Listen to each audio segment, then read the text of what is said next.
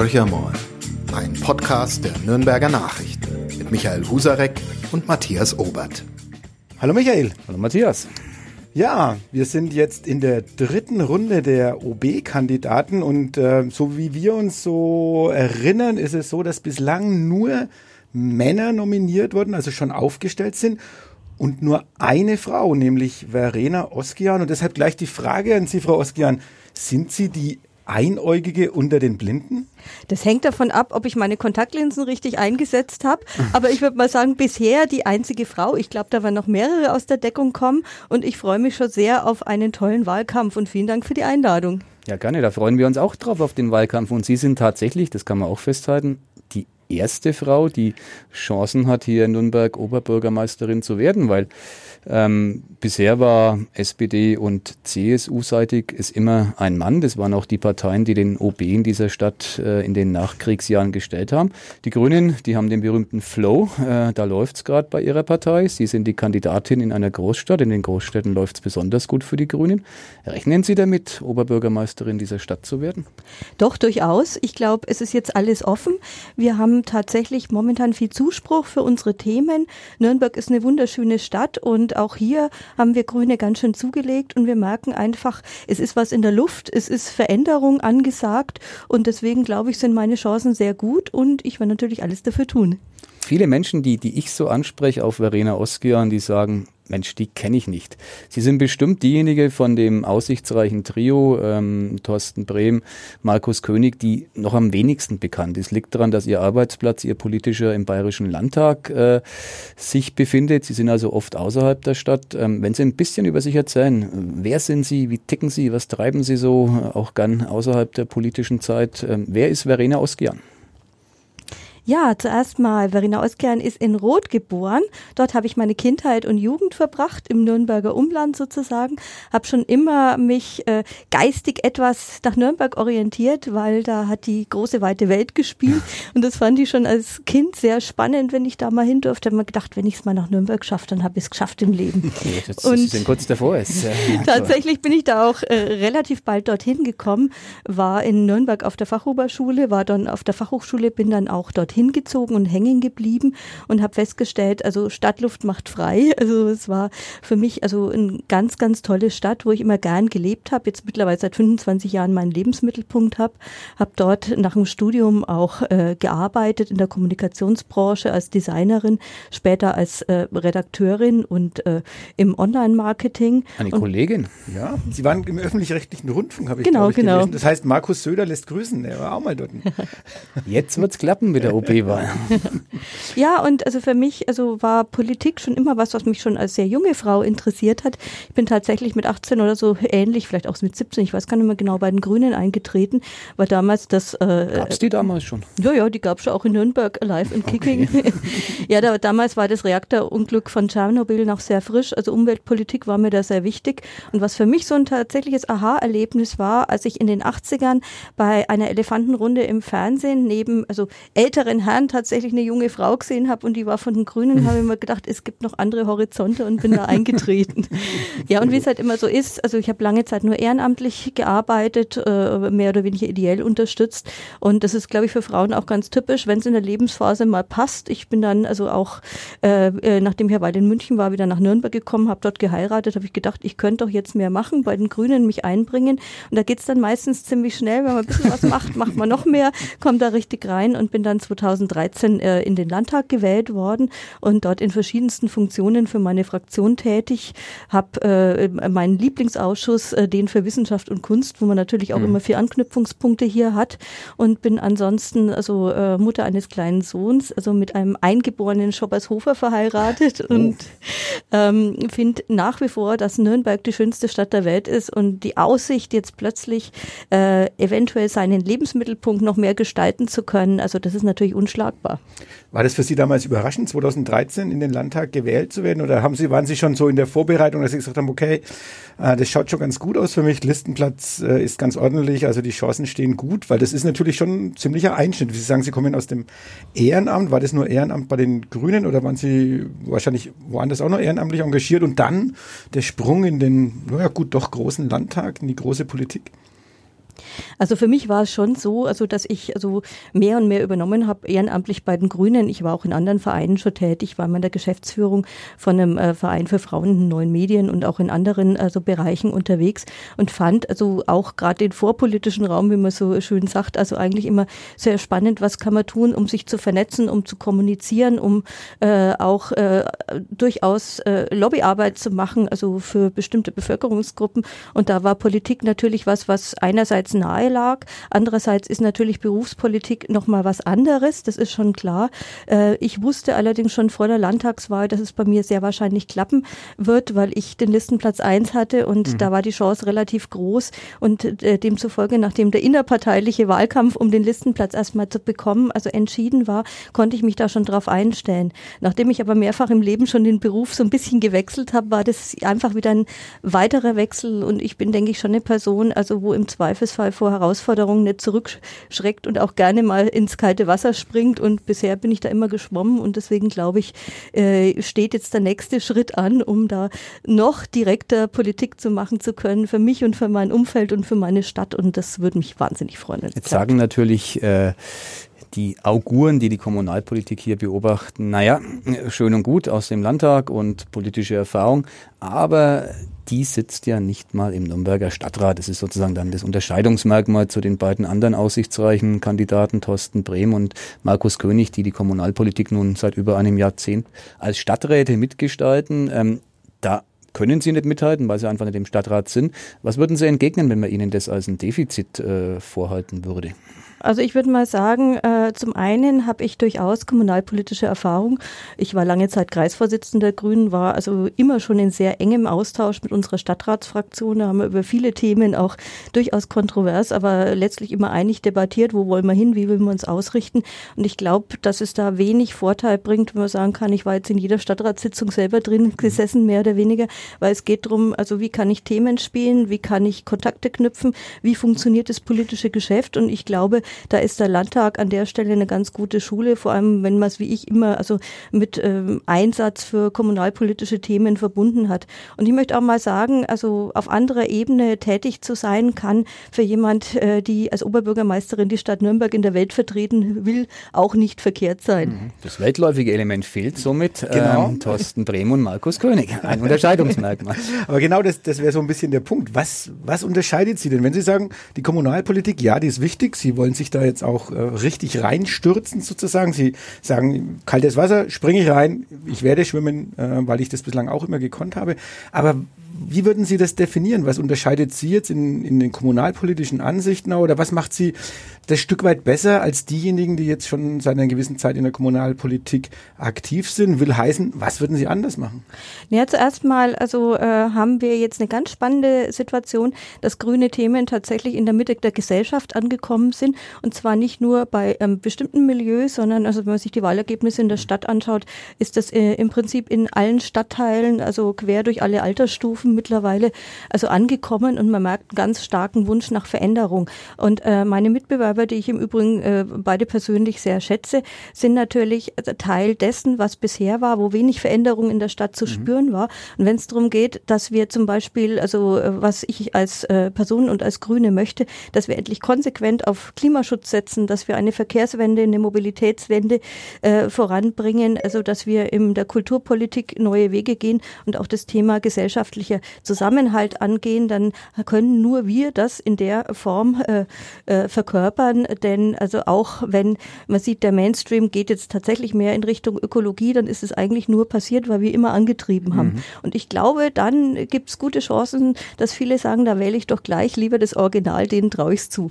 Wir sitzen auch hier, das Original hat uns, äh, man kann es natürlich beim Hören nicht sehen, aber es ist so ein äh, wunderschönes Lebkuchenherz für gutes Klima in der Stadt mitgebracht. Sie haben das selber draufgeschrieben, Frau Oskian.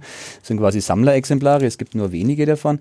Was heißt das für ein gutes Klima in der Stadt? Das klingt zunächst mal super, will wahrscheinlich jeder, aber wo würden Sie sich tatsächlich in der Umwelt- und Klimapolitik hier in Nürnberg von dem unterscheiden, was bisher passiert ist?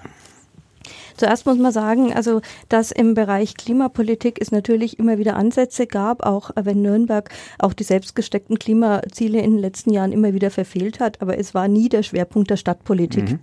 Es gab Freiraumkonzepte, es gab Ansätze für mehr Grün in der Stadt, aber wenn wir zum Beispiel überlegen, dass wir bei den Stadtbäumen, bei den Großstädten, bei, ich habe es jetzt nicht mehr genau im Kopf, Platz 78 oder 84 sind oder so, da dann Luft zeigt das eindeutig, also dass wir großen, großen Nachholbedarf haben, dass wir da tatsächlich klotzen müssen und nicht kleckern. Und also da ist es natürlich also sehr schön, wenn jetzt zum Beispiel eine Baumbeauftragte eingestellt wurde, aber das reicht an der Stelle einfach nicht. Wir müssen da größer denken. Wir brauchen Pocketparks, Fassadenbegrünungen, wir brauchen Luftschneiden Gleisen, um die Überhitzung der Stadt aufzuhalten. Aber wir brauchen vor allem, und das ist der größte Hebel, also ein anderes Denken, was Mobilität betrifft, also was wirklich Investitionen in öffentlichen Nahverkehr betrifft, anderen Takt, Ausbau von Linien natürlich auch, also andere äh, Ticketpreissysteme. Ich hätte das 365 Euro äh, Ticket für ein Jahr gern jetzt und nicht mhm. erst in zehn Jahren oder überhaupt. Und all das ist möglich, wenn wir an der Stelle umsteuern, wenn wir sagen, wir wollen eine gerechte Stadt, die also Fußgänger, die Radfahrer, die E-Mobilität auch gleichzeitig fördert und nicht äh, immer die einen oder anderen an der Stelle benachteiligt. Und da müssen wir einfach rangehen. Und das ist auch möglich, wenn man es will. Die autofeindliche Partei der Grünen. Also Sie fokussieren sich ja jetzt äh, sehr stark auf Verkehrsteilnehmer, wo ganz explizit der Individualverkehr, der motorisierte nicht dabei ist. Ist es tatsächlich so, ich finde es ja auch äh, per se mal nicht schlimm, wenn man Grün wählt, bekommt man in dieser Stadt weniger Autospuren und mehr Freiraum für die anderen Verkehrsteilnehmer. Das mit Sicherheit, aber also wir sind mitnichten also gegen den Individualverkehr. Für viele passt einfach gut in die Lebensplanung oder auch von die beruflichen Herausforderungen, die sagen, ich möchte selber mobil sein, dann ist uns natürlich emissionsfreie Mobilität am liebsten. Mhm. Da brauchen wir Ladeinfrastruktur, da braucht man an der Stelle auch unter Umständen Fördermaßnahmen. Zum Beispiel, wenn ich mir meine Kollegin anschaue, äh, die Andrea Friedl aus dem Stadtrat, die ist Hebamme freiberuflich, immer auf Achse, ohne Auto wäre die aufgeschmissen. Mhm. Und das, äh, zufolge sehe ich das jetzt gar nicht, also dass das eine das andere ausschließt, aber wir müssen auf der einseitigen Fokussierung aufs Auto weg. Wir müssen anderen Verkehrsteilnehmern auch äh, gerechte Chancen und Möglichkeiten einräumen, dass sie stressfrei unterwegs sind. Und da werde ich mich dafür einsetzen. Und ich glaube auch, dass das dem Zeitgeist sehr entgegenkommt, denn gerade für junge Menschen, die haben eigentlich ganz andere Mobilitätsbedürfnisse. Mhm. Aber jetzt ist ja dieser Straßenraum einfach begrenzt. Also das ist das alte Thema. Wir haben im Normalfall auf den großen Durchfahrtsstraßen zwei Spuren für den Pkw-Verkehr. Wir haben, wenn wir viel Glück haben, noch ein bisschen Radweg, äh, noch ein bisschen Gehweg, wenn es etwas Glück ist. Und da versuchen sich, da drängeln sich jetzt Radfahrer, E-Scooter, ähm, die Fußgänger natürlich, die inzwischen ja auch leicht genervt sind von den ganzen anderen Dingen, die sich auf in ihrem Bereich rumtreiben. Wie wollen Sie denn dieses Problem, was ja eigentlich nicht lösbar ist, der Platz ist begrenzt, wir haben auch noch Straßenbahnen, wir haben noch Busse, wie wollen Sie das lösen? Also zum einen muss man sich da genau anschauen, wo sind die Probleme. Beim Radwegen, also haben wir äh, tatsächlich das Problem, also dass wir Lückenschlüsse brauchen. Mhm. Dass das also wirklich also ein Problem ist, dass wir nicht immer eine eigene Fahrspur haben, dann wechselt es wieder auf die Straße und zurück. Das sind auch äh, Gefahrenstellen. Das ist natürlich sicherlich schon mal gut, wenn die sichtbar gemacht werden, die Radwege, indem man es jetzt rot anstreicht. Punkt eins. Aber wir müssen diese Lücken schließen. Wir müssen auch überlegen, wo kann man teilweise also Fahrspuren wegnehmen, um äh, zu Multifunktionsspuren für Busse, für, für äh, Radfahrer, die umwidmen und äh, wo schaffen wir es auch, dass dann nicht, also die Fußgängerinnen und Fußgänger immer das schwächste Glied der Kette sind, wenn sie dann teilweise plus 70, 80 Zentimeter Platz haben. Wenn sie mal versuchen, mit einem Zwillingskinderwagen aus Spaß mal äh, die Gehwege abzugehen, mhm. dann werden sie sehr schnell merken, also dass das Thema, also äh, ähm, Mobilität gerade also für äh, solche Menschen ganz besondere Herausforderungen hat. Aber lassen Sie mich nachhaken, wenn Sie dem Zwillingskinderwagen Platz geben, gewähren wollen, dann müssen sie ja woanders ein Stück abschneiden. Also ich sage es mal so, auch ihre Vorredner, also alle wollen eine bessere Mobilität, alle wollen auf mhm. ähm, umweltfreundlichere Mobilität setzen, ähm, alle sagen, die Taktung muss besser werden, aber mir fehlt immer so ein bisschen noch wo einer mal konkreter erklären kann, wo nehme ich wem was weg. Also nehmen Sie jetzt zum Beispiel auf der zweispurigen ähm, Straße dem Pkw eine Spur weg und sagen, nee, die, den Platz brauchen wir für eine andere Art von Verkehr? Das kann unter Umständen der Fall sein bei einer zweispurigen Straße. Oft reicht es auch, dass man sagt, also wenn zum Beispiel also Straßen saniert werden, dass man da zum Beispiel den Radweg gleich mitbaut und das sozusagen dann noch andockt. Äh, ich kann mir gut vorstellen, dass man zum Beispiel also am Nordrhein eine Spur zur Multifunktionsspur umwidmet. Das geht da ganz gut und äh, ich glaube, wir haben da wesentlich mehr Reserven, als äh, da auf den ersten Blick den Anschein nimmt. Natürlich müssen wir an der einen oder anderen Stelle da was wegnehmen, ist klar. Wenn wir aber insgesamt mehr Mobilität gewinnen und dadurch mehr Leute Leute zum Umsteigen bewegen. Und da sind natürlich Themen wie also günstigere Ticketspreise, die in Nürnberg im Bundesvergleich also mit am allerhöchsten sind, auch also äh, ein Instrument, wo wir dringend rangehen müssen. Und ich glaube, dass dadurch alle gewinnen, wenn diejenigen, also die die Individualverkehr brauchen, dann vielleicht auch mehr Platz haben und dafür die anderen mehr Freiheit gewinnen. Eine Frage noch in dem Kontext, die, die nahe liegt. Die Nordanbindung hat selbst Markus König beerdigt. Ähm, die Nordanbindungstrasse, die im Reichswald viele Bäume, ähm, der viele Bäume zum Opfer gefallen wären. Da sind sich alle einig jetzt. Der Frankenschnellweg, da sind sich ihre beiden Mitbewerber auch einig, die wollen den bauen. Eine Oberbürgermeisterin Verena Oskian, würde es ähm, in ihrer Amtszeit den Startschuss für den Frankenschnellweg geben? Nun, also wenn es nach mir ginge nicht, das sage ich ganz offen, weil ich glaube, dieses äh, Projekt hat sich mittlerweile ein ganzes Stück weit überlebt.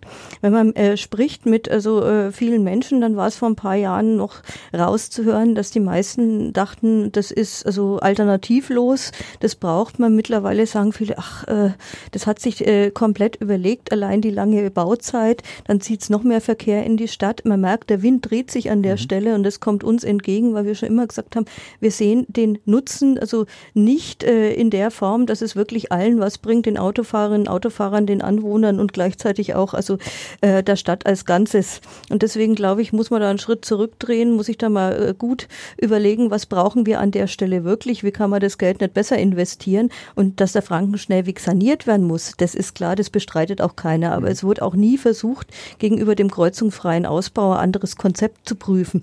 Und ich glaube, da muss man nochmal zurück. Andererseits muss man natürlich auch klar sagen, ähm, wir brauchen nach der Kommunal Kommunalwahl dazu auch eine Mehrheit, um das zu realisieren? Das ist meine nächste Frage gewesen. Äh, Wenn es nach mir geht, Sie haben das hier elegant formuliert, äh, glaube ich Ihnen aufs Wort, aber es geht ja dann nach der Stadtratsmehrheit. Es ist ja eher unwahrscheinlich, dass die Grünen die absolute Mehrheit der Sitze im Nürnberger Stadtrat erringen. Die werden ihr Ergebnis sehr wahrscheinlich sehr verbessern. Aber Sie brauchen ja dann auch Bündnispartner. Wenn Sie mir da noch hm, meiner Fantasie auf die Sprünge helfen, mit welchem Bündnispartner würden Sie ein Projekt wie den Frankenschnellweg verhindern können?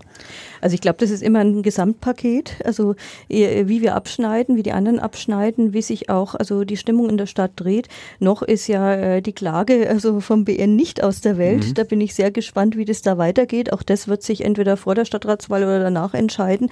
Und auch da sind, denke ich, also noch äh, ziemlich viele Dinge offen. Aber wir waren immer so, dass wir ganz klar gesagt haben, also wir halten das Projekt nicht für sinnvoll, aus verschiedensten Gründen, unter anderem auch aus finanziellen Gründen.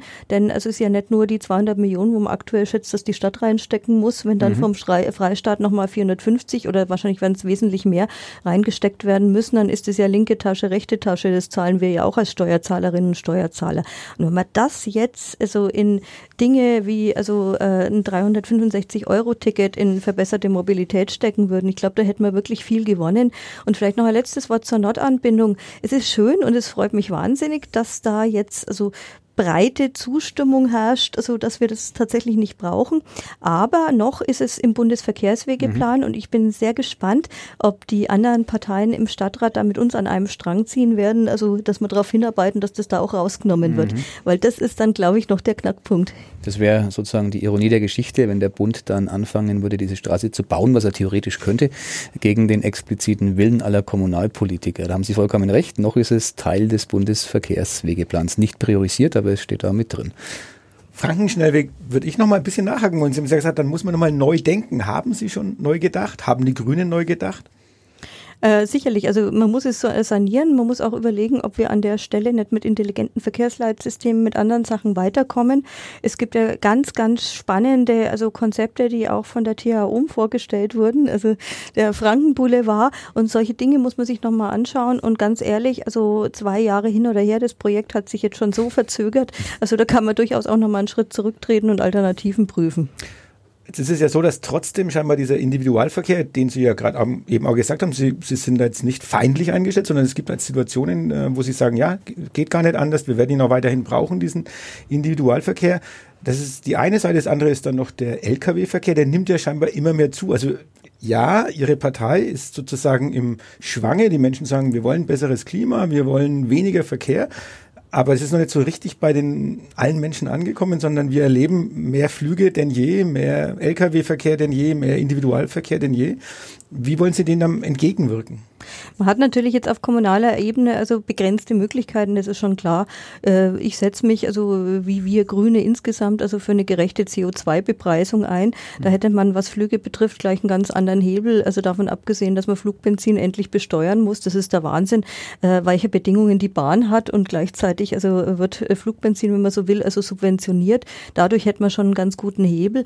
Aber es geht vor allem darum, also wie können wir die Verkehrsbedingungen innerhalb der Stadt beziehungsweise auch im Verkehrsverbund so attraktiv machen, dass Menschen zum Umstieg bewegt werden. Und nochmal auf dem Frankenschnellweg, also äh, fast alle Prognosen sagen, er wird mehr Verkehr, auch Lkw-Verkehr durch die Stadt ziehen. Und allein deswegen ist es für mich schon ein falsches Signal und im Prinzip also eigentlich eine Fortführung von der Verkehrspolitik aus den 70er, 80er Jahren. Wie sind Sie denn in Nürnberg unterwegs, Frau Oskian? Also ich bin eine begeisterte Fußgängerin. Mhm. Nachdem ich äh, mittlerweile in der Innenstadt wohne, ich habe auch schon in der Nordstadt gewohnt, also kann ich nahezu alle Wege also mhm. mit, äh, mit äh, äh, fußläufig ähm, zurücklegen. Kurzer Weg zum Rathaus auch. Auch kurzer Weg zum Rathaus, das wäre natürlich auch attraktiv. Gleichzeitig fahre ich viel mit der U-Bahn, mit der Straßenbahn und was für mich auch ganz wichtig ist, wenn es mal gar nicht geht oder ich mal in Mittelfranken unterwegs bin, und da gibt es ja wirklich also Orte, wo dreimal der Bus fährt, dann mhm. auch mit dem Taxi. Auch Taxi gehört zum öffentlichen Nahverkehr, deswegen ist es mir auch wichtig, also dass wir überlegen, wie können wir die vielleicht auch unterstützen, um auf E-Mobilität umzusteigen. Und wir haben als Grüne uns überlegt, wir würden gerne in der nächsten Stadtratsperiode einen Klimaschutzfonds auflegen. 150 Millionen für Klima, wo Bürgerinnen und Bürger zum Beispiel auf E-Mobilität sich bezuschussen lassen können. Auch Taxis, wo wir Gebäudedämmung, Fassadenbegrünung mit draus finanzieren können, um tatsächlich auch Privatmenschen, Bürgerinnen und Bürger dabei zu helfen, ihr Teil zu tun. Da kann die Stadt vorangehen. Wenn man sich mal überlegt, also der Eigenanteil vom Frankenschnellweg, also wenn man das mhm. gegenrechnet, mhm. da könnte man einen Gutteil darin umwidmen. Da würde ich jetzt gerne mal beim Geld gleich nachhaken. Momentan wird mit den Millionen nur so um sich geworfen. Die Kulturhauptstadtbewerbung, sollte sie denn erfolgreich sein, insgesamt äh, 85 Millionen kosten, 30 davon für die Stadt Nürnberg. Zeppelin-Tribüne insgesamt 85 Millionen, 21,4 Millionen für die Stadt Nürnberg. Ihr Umweltfonds oder der Frankenschnellweg, eines von beiden wird sicherlich kommen, 150 bis 200 Millionen. Hunderte von Millionen Brückensanierungen in Nürnberg, die unvermeidlich sind. Ich könnte die Liste jetzt endlos fortsetzen. Gleichzeitig hat die Stadt Nürnberg manchmal Schulhäuser vorzuweisen, wo es einem Himmelangst wird, wenn man auch nur einen Fuß reinsetzen muss. Ich hatte vor kurzem das Vergnügen, mein altes Gymnasium, das ehrwürdige Pirkheimer Gymnasium in der Gebitzenhofstraße, zu besuchen. Das sieht genauso aus wie an meinem letzten Schultag. Ähm, kann man gut finden. Aus Retro-Aspekten kann man sich auch fragen, was ist denn da passiert? Also Worauf ich hinaus will, wie wollen Sie die Kohle, die extrem begrenzt ist in dieser Stadt, äh, denn wirklich verteilen? Wo sind Ihre Prioritäten? Also ich glaube zum Beispiel, also dass wir um Investitionen in Bildung und Infrastruktur nicht rumkommen. Das erklärt sich von selber, weil jeder Cent, der jetzt nicht investiert wird, wird in Zukunft noch viel teurer. Also äh, zum einen eben, wenn es darum geht, also Gebäudeunterhalt also anders also zu betreiben, als das bisher war. Wenn man zum Beispiel Schulbauten ansieht, klar äh, war das häufig also so, dass man sagen muss, in den 50er, 60er Jahren hat man einfach nicht so nachhaltig gebaut. Man hätte aber vielleicht mit besserer Pflege durchaus noch mhm. einiges mhm. länger strecken können, aber da müssen wir ran. Und was allgemein Investitionen in Bildung betrifft, in Hortinfrastruktur, in äh, Dinge, die letztlich der nächsten Generation dienen, können wir da auch nicht sparen. Gleichzeitig glaube ich auch, also wenn wir perspektivisch denken, und zwar also vom Ende her gedacht, äh, wie schaut Nürnberg im Jahr 2100 aus, dann wird mein kleiner Sohn vielleicht sogar noch leben nach der aktuellen Lebenserwartung, mhm. dann möchte ich schon, dass das so nachhaltig aufgestellt ist, dass wir beim Klimaschutz auch nicht sparen, denn auch da jeder Cent, der nicht investiert wird, wird nicht nur massiv teurer, sondern wir kriegen da unter Umständen ganz andere Probleme, die wir auch finanziell nicht mehr auffangen können. Das heißt, auch da müssen wir investieren und insofern äh, glaube ich, ist Nürnberg gut beraten, wenn es für die Dinge, also die wirklich zukunftsweisend ist, unter Umständen auch Geld aufnimmt, aber nichts, was sofort verschrühstückt ist. Das kenne ich gut aus der Landespolitik, denn wenn man sich einen aktuellen Haushalt anschaut, dann ist es zwar ein Rekordhaushalt, aber es wurde in die Rücklagen gegriffen mhm. für Sozialleistungen, die sozusagen ausgegeben werden und sind dann weg. Und das ist jetzt keine grüne Haushaltspolitik. Aber würden Sie jetzt sagen, Kulturhauptstadtbewerbung ist nachhaltig? Ist Davon hat der Sohn gar nichts. Der Zeppelin-Tribüne nachhaltig? Ist verpufft ja wahrscheinlich wieder. Oder ist es wirklich nachhaltig? Also ist die Frage, wie man es macht. Also ich bin eigentlich eine große Verfechterin der Kulturhauptstadtbewerbung, mhm. habe mir viele Kulturhauptstädte angeschaut, also in anderen Ländern und äh, muss sagen, also wenn es tatsächlich nachhaltig aufgezogen ist, dass damit zum einen ein Aufbruch in der Stadt, äh, Stadtgesellschaft verbunden ist, dass man sagt, Kultur ist was, was also äh, den großen Diskurs in der Gesellschaft anregt, was den Zusammenhalt stärkt, was auch neue Impulse gibt, dann ist das was, wo man wirklich rein investieren sollte, aber man muss sich natürlich überlegen, also äh, für was gebe ich es aus? Sind das ein paar Events und dann ist es wieder fertig? Mhm. Oder kann ich zum Beispiel rangehen, dass ich mir überlege, was hat das Ganze auch mit Stadtplanung zu tun? Was in vielen anderen Städten, wenn man jetzt Graz anschaut oder auch im Ruhrgebiet, also wirklich also nachhaltig, also die Stadt zukunftsfest aufgestellt mhm. hat. Und wenn man in die Richtung geht, dann glaube ich, ist es auch eine wunderbare Geschichte. Ich bin da momentan noch ein bisschen am Stochern, also was äh, die Bewerbung konkret äh, bei solchen Dingen enthält. Sind Sie bester Gesellschaft. Das stochern alle, weil es ja keiner genau weiß. Ja, also ich finde ich finde das, was ich gehört habe, relativ spannend, noch relativ abstrakt. Und also wenn es an mir ging, werden wir nicht nur Kulturhauptstadt, sondern wir möchten uns da auch so aufstellen, also dass es also wirklich einen Mehrwert hat für die Stadt. Was ich spannend finde zum Beispiel ist, wenn man sich überlegt, der Richard Wagner Platz beim Schauspiel wird jetzt mhm. bespielt durch ein Kulturhauptstädtler, wo also ganz also spannende Initiativen zusammenkommt, wenn man dann hört, was da vielleicht geplant ist, auch äh, zur Umgestaltung des Platzes langfristig, dass man da Brücke schafft zwischen der Nordstadt und der Südstadt, die halt momentan extrem getrennt sind durchs Bahngleis, dann ist es die Art von Stadtentwicklung, wo wunderbar mit einer Kulturhauptstadt einhergeht, wo ich mir wünschen würde. Oder zum Beispiel, und da wäre ich jetzt utopisch, warum nicht eine internationale Bauausstellung nach Nürnberg holen? Mhm. Wie jetzt München auch plant, um sich zu überlegen, wie muss eine Stadt aufgestellt äh, sein in äh, Bezug auf Klimaschutz, in äh, Bezug auf Mobilität der Zukunft. Und wenn wir überlegen, also wie heterogen wir sind, und ich schätze die Vielfalt in Nürnberg ungemein. Das 45 Prozent haben einen Migrationshintergrund. Äh, wir haben also unterschiedlichste also ähm, Bedürfnisse, Festivitäten, Weltanschauungen. Wir haben die Kervers, wir haben den CSD, wir haben die Aleviten, wir haben die protestantische Kirche, deren Mitglied ich bin. Und mit all denen in Dialog zu kommen, um da unsere Stadt in ihrer ganzen Vielfalt in die Zukunft zu bringen, mittels Kultur, mittels Austausch. Also das wäre eine ganz tolle Sache. Wenn die Bauausstellung kommt, dann kann man vielleicht auch mal üben, wie man einen Platz baut. Wie finden Sie das, wenn Sie durch Nürnberg gehen? Kann Nürnberg Plätze? Oh, äh, ja, man sagt ja immer, Nürnberg kann keine Plätze. Ich hoffe immer, dass Nürnberg bald besser Plätze kann. Äh, wir haben wunderschöne Plätze. Ich schätze zum Beispiel den Hauptmarkt sehr als also die Bühne der Stadt, der Piazza. Ich würde mir vor, vorstellen, dass man vielleicht ein bisschen weniger Events dort bespielt und sich überlegen, wie kann man den wieder auf mehr auf seine Ursprungsfunktionen zurückführen. Die, die Stühlchen, mögen Sie die? Äh, ja, ich finde die nicht schlecht. Allerdings, also 15 Stühle machen keinen Sommer. Ein bisschen mehr hätte ich mir da schon gewünscht, aber vielleicht kommen die noch, wenn sie sich bewährt haben. Es muss sich ja alles erst einmal bewähren und einsitzen. Ja, und ich denke, also äh, was Plätze betrifft, haben wir noch ein bisschen Nachholbedarf. Gerade jetzt, wo äh, das Thema also äh, Überhitzung der Stadt also mehr und mehr diskutiert wird und wir merken es ja alle am eigenen Leib gerade heute, da braucht man da mehr Brühen. Sprayanlagen habe ich gehört, ähm, so leichte Wasserbeträufelung seien das Gebot der Stunde. Ist das nicht bisschen Fake News? Also wenn man so den Menschen Wasser auf die Rübe sprüht?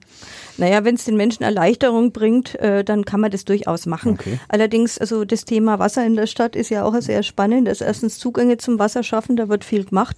Aber auch, wenn man sich überlegt, also wie die Wasserspiele am Aufsetzplatz angenommen wurden, dann ist das schon was, was man nicht wegdiskutieren kann. Und der Zustand der Brunnen in Nürnberg ist auch nicht so ganz ideal, wenn man sich überlegt, in wie vielen Grad kein Wasser mehr fließt und wie viele saniert werden müssten. Also da bin ich durchaus offen, sich das zu überlegen, wenn auch die Sprayanlagen, ja, wäre jetzt nicht mein Hauptaugenmerk. Surferwelle. Ist das dann Ihr Thema vielleicht? Ja, mit der Surferwelle haben wir also interessante Diskussionen gehabt. Ich bin auch gar nicht gegen die Surferwelle eingestellt. Wenn man sich in München am Eisbach das anschaut, mhm. dann wird die gerne angenommen und ist auch eine Möglichkeit, also dass man hier in der Stadt surfen kann und eben nicht nach sonst wohin fliegen muss, um das auszuprobieren. Und nach allem, also was wir äh, wissen, ist es ja so, also dass da schon viel getan wurde, um die Surferwelle in Nürnberg also einigermaßen naturnah, also äh, naturverträglich auszugestalten. Mhm. Das ist jetzt glaube ich schon der dritte Platz, der geprüft wurde Schule und gibt eine Fischtreppe und alles Mögliche. Also die Diskussion, also ob das an den Platz hingehört, glaube ich, brauchen wir nicht mehr führen, weil das eigentlich äh, vor zwei Jahren schon entschieden wurde. Mhm. Äh, Aber Sie stoßen sich noch an den, glaube ich, 650.000 äh, Euro, die die Stadt dazugeben soll? Sagen wir es mal so, also äh, uns wird äh, deutlich gemacht, dass das Geld schon da ist und dass es nicht zu Kürzungen bei den anderen Vereinen, die gerade im ehrenamtlichen Bereich mhm. führt, also die mit sehr viel geringeren Beträgen auskommen. Wenn das denn wirklich so ist, und da werden wir auch drauf schauen, dann kann man sagen, okay, es ist vielleicht ein wirklich ein schönes Angebot und natürlich muss da äh, auch darauf geachtet wird, dass die Umsetzung wirklich so ist, dass es zu keinen großen äh, Eingriffen ins Pegnitztal West führt. Da waren leider auch also manche also äh, ursprünglichen also Entwürfe und Planungen ein wenig irreführend, wo noch sehr viele Parkplätze irgendwie drauf mhm. eingezeichnet waren, wo sich die Menschen mit Recht mhm. aufgeregt haben, was passiert denn da? Ich hoffe also, dass sich das jetzt naturverträglich umsetzen lässt und ich denke schon, also dass das also in Bezug auf äh, Sportangebote in der Stadt dann auch also äh, eine Bereicherung sein wird. Aber ich glaube, gerade bei solchen Sachen muss man genau hinschauen. Man muss auch einen guten Dialog mit den Bürgerinnen und Bürgern führen, denn dass jetzt sich viele aufgeregt haben, obwohl der Beschluss eigentlich seit äh, Jahren durch hm. war, zeigt also, dass wir da, was die Kommunikation betrifft, glaube ich, in Nürnberg noch erheblich Luft nach oben haben. Was machen Sie in Ihrer Freizeit? Gehen Sie surfen im Pegnetztal oder was, was ist so Ihr Hobby, wenn Sie Zeit haben für eins? Also spazieren gehen, Biergartenbesuche, äh, im Prinzip einfach mich entspannen. Normalerweise würde ich sagen, ich liebe Musik, ich liebe Filme, ich liebe äh, Theater. Jetzt dadurch, dass Seit ich halt eineinhalb Jahren nicht mehr. Ne?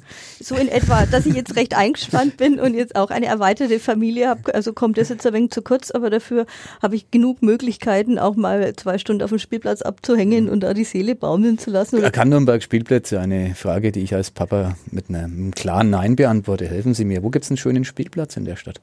Also was ich gern mag, ist den Spielplatz an der Insel Schütt. Mhm. Das ist halt ein riesengroßer ja. Sandkasten und das ist gerade für Kleinkinder ist das optimal, also da kann nichts passieren. Äh, was ich auch ganz gern mag, also ist äh, der Spielplatz, also da hinten, also wenn man also äh, Weißen Turm zum Unschlittplatz an der Mauer entlang geht, ist so ein ganz kleiner. Den kenne ich nicht. Ein guter Tipp.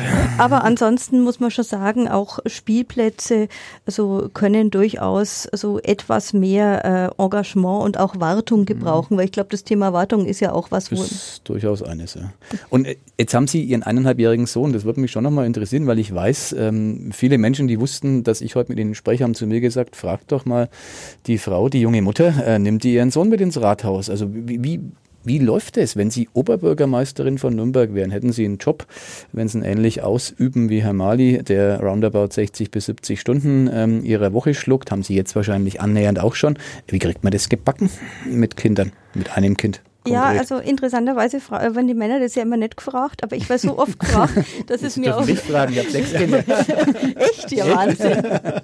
dass mir das auch nichts ausmacht, Auskunft zu geben. Na klar, ist es noch eine zusätzliche Herausforderung, aber ich glaube, das ist für alle Eltern. Ich habe das Glück, dass ich einen Mann habe, der mit mir an einem Strang zieht mhm. und dass er für übernimmt eine gute Infrastruktur, was Betreuung betrifft, eine große Familie mhm. und äh, da läuft es, würde ich mal sagen, alles. Und man muss dazu noch sagen, also und das ist wirklich ein Punkt, also äh, euh, als Abgeordnete oder mehr noch als Bürgermeisterin ist man letztlich äh, privilegiert. Mhm. Man hat doch äh, Geld, man hat die Möglichkeiten, also äh, sich sein Leben so einzurichten, mhm.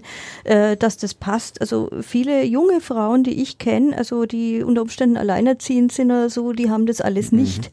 Und deswegen ist es schon also ein Punkt zu sagen, also äh, was sind auch Einstiegshürden in die Politik. Und ich glaube, wenn man dann mal so weit ist, dann ist das nicht mehr das Thema. Aber erstmal überhaupt also äh, Zeit zu finden für ehrenamtliches Engagement, wenn man gleichzeitig noch versuchen muss, irgendwie Geld aufzutragen, die Familie zu wuppen. Also das ist schon mhm. also eine Herausforderung. Spielecke im OB-Zimmer, ja, nein. Also äh, ich denke, so Spielecke schadet nicht, wobei ich dem armen Kind es jetzt eher nicht antun würde, dass es die ganze Zeit im Rathaus rumhängt. Vielleicht kommen dann die Kinder des Chefredakteurs wieder dazu, weil dann hat er einen weiteren Spielplatz. So ist es, genau. Gehen wir nochmal in den März äh, 2020. Ähm, die Wahl ist gelaufen, ähm, zumindest der erste Wahltag ist gelaufen. Wer hat die Nase von? Und gibt es eine Stichwahl oder nicht? Also zuerst mal, ich gehe von der Stichwahl aus, da bin ich mir ziemlich sicher. Mhm. Natürlich äh, hoffe ich, in die Stichwahl zu kommen. Das ist als Grüne auch unser Ziel, dass wir gesagt haben, Etappenziel die Stichwahl und dann mhm. schauen wir weiter. Gegen wen? Ich glaube, das kann man momentan überhaupt nicht seriös sagen. Weil es ist sehr spannend. Seien Sie mal unseriös. Ja, ich, ich kann es wirklich nicht sagen. Und ich mag in der Hinsicht auch gar nicht spekulieren, weil wir haben noch acht Monate vor uns. Mhm. Äh, es wird noch spannend werden, wie sich die äh, Parteien, also auch die Kandidaten zu verschiedensten Themen äh, positionieren, also wie auch die politische Stimmung ist. Aber ich merke momentan total viel Aufbruchsstimmung, also was mich und uns auch trägt, dass wir sagen, wir wollen es mal anders machen. Und wenn man ehrlich ist, also die SPD und die CSU waren jetzt lang genug am Ruder. Ich mhm. glaube nicht, dass da ein großer Aufbruch und eine große Erneuerung kommen wird, auch wenn ich mich wahnsinnig freue, dass grüne Themen plötzlich auch da mehr ankommen wie in der letzten Legislatur. Und äh, mein Kollege der Achim Letzko sagt immer, es gibt zwei große konservative Parteien und eine progressive hier in Nürnberg und so sehe ich das auch. Dann warten wir ab, wie die Progressiven abschneiden werden. Eine Frage kann ich mir jetzt aber trotzdem nicht verkneifen und jetzt sagen Sie nicht, ich frage es bloß deshalb, weil Sie eine Frau sind. Äh, der erste FC Nürnberg, weil wir haben eine Rüge bekommen vom Herrn König, weil wir, er hat gesagt, es ist zum ersten Mal im Podcast, dass mit ihm in seiner Anwesenheit nicht über den ersten FC ja, Nürnberg stimmt. gesprochen wurde. Ähm, mit Ihnen wird man natürlich gerne über den ersten FC Nürnberg sprechen. Wo spielt der Club, also wenn Sie dann Oberbürgermeisterin sind, äh, wo spielt der Club dann? Zuerst einmal hoffe ich im Clubstadion. und also ja, langfristig wünschen wir uns natürlich alle, dass er wieder in die erste Liga kommt. Ich weiß gar nicht, ob ich es ihm wünschen würde, dass er schnell aufsteigt oder ob man sich an der Stelle. Das ist eine gute Frage. Da können wir einen eigenen Podcast drüber machen. oder ob man sich da an der Stelle nicht erst wirklich langfristig ein bisschen konsolidieren. Ja. Aber wir leiden natürlich alle mit. Und ich muss sagen, also ich habe nicht viel Fußballspiele in meinem Leben live gesehen, aber wenn waren es im Clubstadion. Und es war jedes Mal ein Erlebnis. Bedauerlich, wenn man so sozialisiert ist. Ich habe auch ein paar andere gesehen. ja. Wir sind wir am Ende angelangt. Sind am Ende schon wieder angelangt. wir müssen die Trilogie mit den OB-Kandidaten und der OB-Kandidatin äh, bilanzieren. Wir haben äh, ganz am Anfang Premium-Bier mhm. gekriegt. Dann haben wir Eis, schwarz. In allen Farben. Rot-Grün erhalten. In relevanten Farben, muss man sagen. Heute Lebkuchenherzen und, und? eine Bio-Zisch-Hanf-Limonade. Die haben wir jetzt mal sicherheitshalber noch äh, ungeöffnet gelassen. Ja. Wer weiß, welche Wirkung äh, sie entfaltet. Wir sagen Danke. Wir sind nächste Woche in unserem Reigen in Schwabach zu Gast. Dort wird äh, Michael Fraß mit uns über seine OB-Kandidatur in der, wie heißt sie, Goldschlägerstadt, Goldschlägerstadt äh, parlieren. Wir sind ah. gespannt. Ähm, wir freuen uns, Frau Ausgern, dass Sie da waren. Vielen Dank dafür. Und du darfst nochmal sagen, dass die drei OB-Kandidaten mit dir noch eine Podiumsdiskussion äh, haben? Genau, am 11.09. nicht nur mit mir, äh, meine Kollegin Sabine Stoll, kommunalpolitische Expertin, ähm, mein Kollege Andreas Franke, Lokalchef äh, und ich. Wir werden die drei ähm, aussichtsreichen nächsten Bewerber ums höchste Amt, das die Stadt zu vergeben hat, sehr genau unter die Lupe nehmen an diesem 11. September und sind gespannt, was bis dahin sich tut. Wünschen einen angenehmen Sommer. Sie fahren wahrscheinlich nicht in den Urlaub, unterstelle ich. Oder doch? Naja, vielleicht ein, zwei Tage, aber ich glaube, also in Nürnberg ist es hier aktuell am schönsten. Ah, jetzt äh, im Kampf um die Stimmen äh, wird alles gegeben.